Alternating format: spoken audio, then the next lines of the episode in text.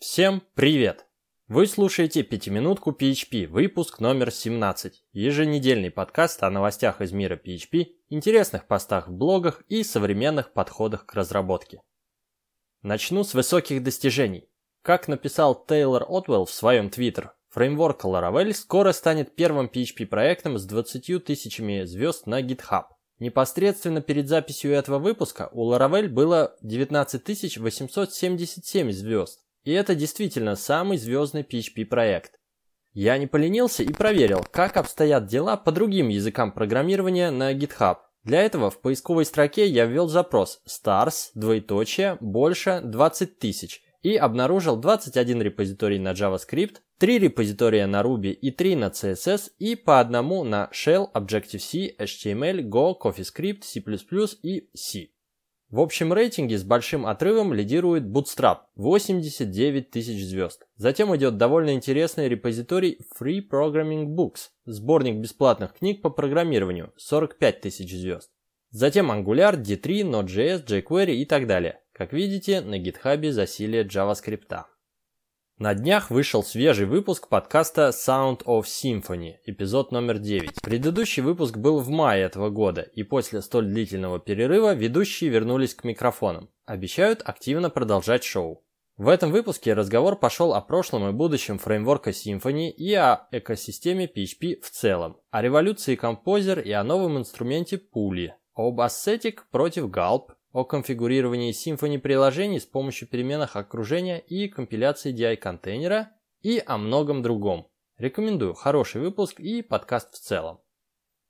Как и планировалось, на прошлой неделе состоялись мажорные релизы Magenta 2 и Drupal 8. И тут и там активно используются компоненты Symfony. Magenta 2 все уже успели потроллить за класс с 2500 строками кода и 35 параметрами в конструкторе. Ну а про Drupal 8 на Хабре опубликован критический взгляд от создателя PHPixie. Почитайте.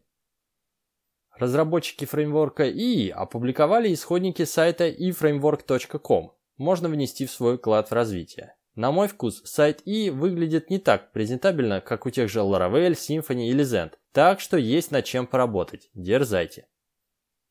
А вы знали про такой GitHub репозиторий phptoday.org slash php-must-watch. Это список ссылок на видео по теме PHP и, как понятно из названия, просто must watch.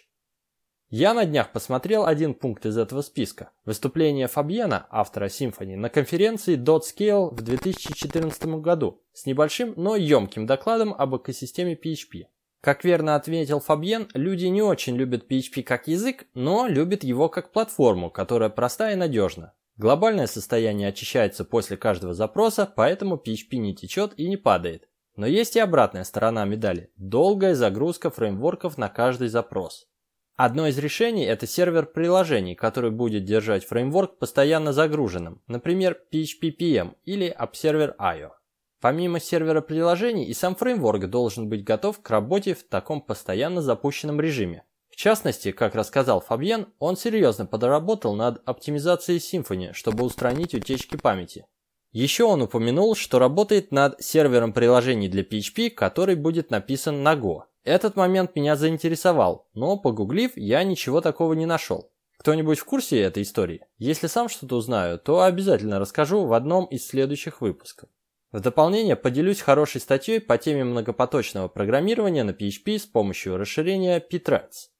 Кстати, что вы вообще думаете по этому поводу? Стоит ли вкладываться в изучение и применять на практике многопоточное и асинхронное программирование в PHP или писать демонов на PHP уже сейчас? С одной стороны, мы продолжаем использовать привычную экосистему и можем переиспользовать код бизнес-логики, который у нас уже написан на PHP. Это несомненный плюс. С другой стороны, все это ощущается как экзотические трюки и костыли вокруг технологии, которая не была на это рассчитана и имеет свои подводные камни, с которыми придется бороться. А быть может, стоит подождать поддержки асинхронного и многопоточного программирования в PHP из коробки в одном из следующих мажорных релизов? Даешь PHP рутины? Итак, запускаю голосование в своем Twitter. 5minPHP со следующим вопросом. Если в большом PHP проекте требуется многопоточность уже сегодня? Вариант А. PHP – это хороший выбор? Вариант Б. Лучше взять другой инструмент, разделив код на микросервисы. Присоединяйтесь к опросу и до встречи в следующем выпуске.